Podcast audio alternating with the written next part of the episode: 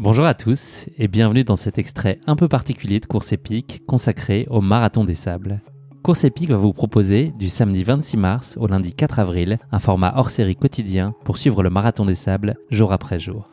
J'aurai donc le plaisir d'être sur place pour couvrir la course depuis le Sahara et vous faire vivre à la façon d'un carnet de bord cette grande aventure de 250 km et 7 jours de course.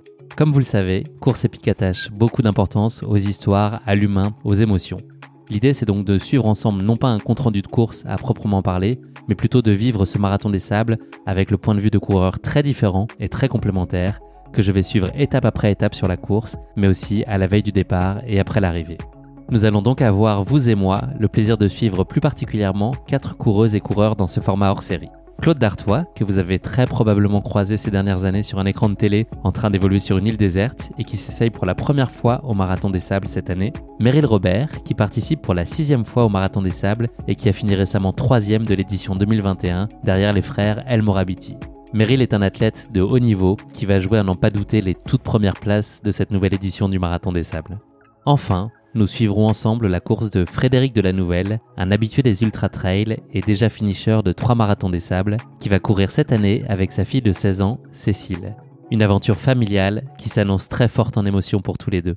Vous l'aurez compris, nous allons vivre ensemble un marathon des sables exceptionnel à partir du 26 mars. Mais avant ça, je vous propose de découvrir dès maintenant un premier extrait de notre épisode de mercredi qui vous donnera l'occasion de faire plus ample connaissance avec Claude, Meryl, Frédéric et Cécile et de comprendre ce qui leur a donné envie de se lancer sur cet incroyable défi.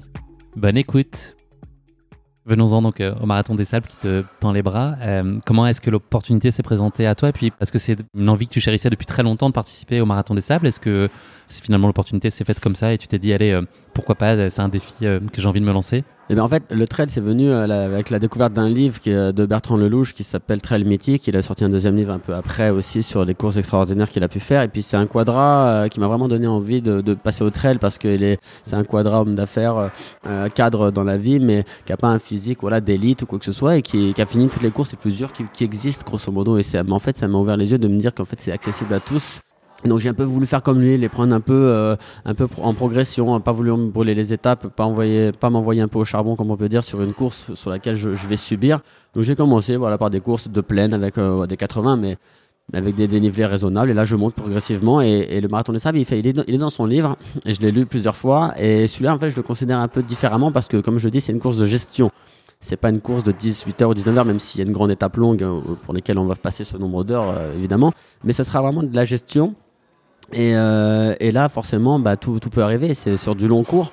C'est pas, on va passer 10 heures et puis après on rentre chez soi. Donc là, il faut préparer tout en amont. Euh, il faut essayer d'être, euh, de gérer ses efforts plus. Donc voilà, c'est tout cet aspect-là aussi qui m'attire. Et puis forcément, le désert marocain, c'est pas tous les jours qu'on a la chance de pouvoir courir dans, dans des endroits comme celui-ci. Donc voilà, les dunes et tout, ça va être comme ça, ça va être mythique.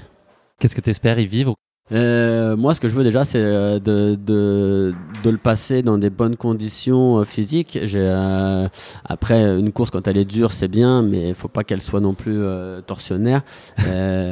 voilà, on verra. j'ai pas couru depuis un moment parce que j'avais des petits problèmes physiques. Ouais. donc j'y vais un peu avec. bah, j'y vais pas en.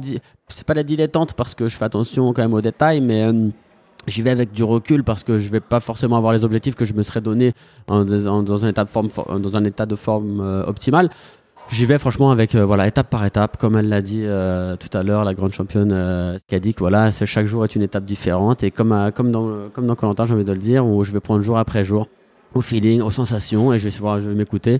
J'ai envie de prendre du plaisir, j'ai envie de prendre du partage. Et puis voilà, j'ai envie forcément de souffrir un peu parce que euh, c'est dans le dur que, euh, que l'être humain se révèle et puis voilà, qu'on arrive à se dépasser encore plus. Donc forcément un peu de difficulté et tout, tout ça réuni pour que ce soit un bon souvenir après.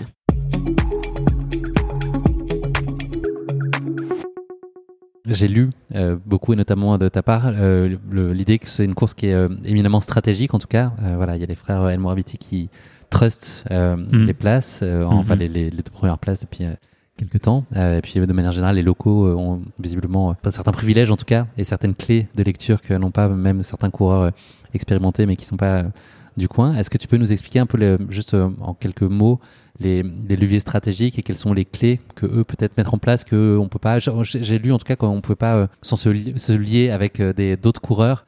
euh, individuellement que c'était impossible d'aller les chercher voilà, Sur quoi on peut jouer pour essayer d'aller les chercher un peu plus?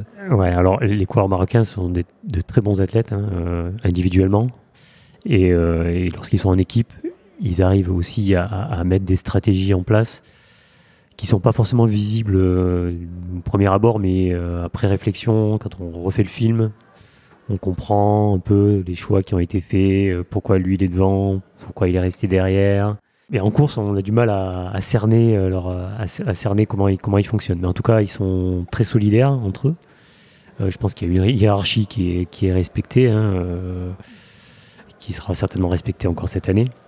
Après, leur, stratégie en équipe, elle est, elle est surtout de, contenir, de contenir la concurrence. Ils, ont, bon, ils ont une marge ils ont une certaine marge. Hein. Ils ont euh, l'avantage d'être sur un terrain qu'ils euh, pratiquent tout au long de l'année. Euh, ils sont dans les, dans les mêmes conditions. Les parcours, les, dunes de, de, Merzouga, ils les ont parcourus en long, en, long, en large et en travers. donc ils savent précisément où ils doivent passer. Et là où nous, Européens, on va essayer de trouver son chemin dans...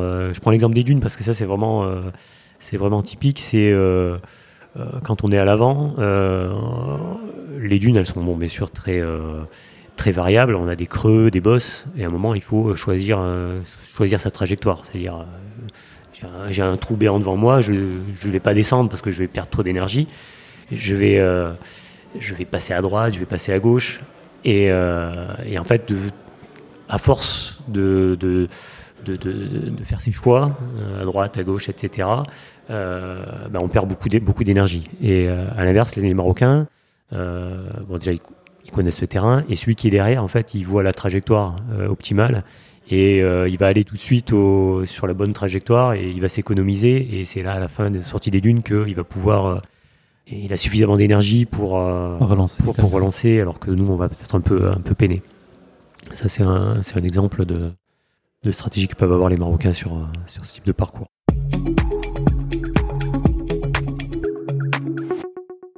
Qu'est-ce que vous venez chercher donc au-delà de la médaille euh, ensemble, enfin chacun.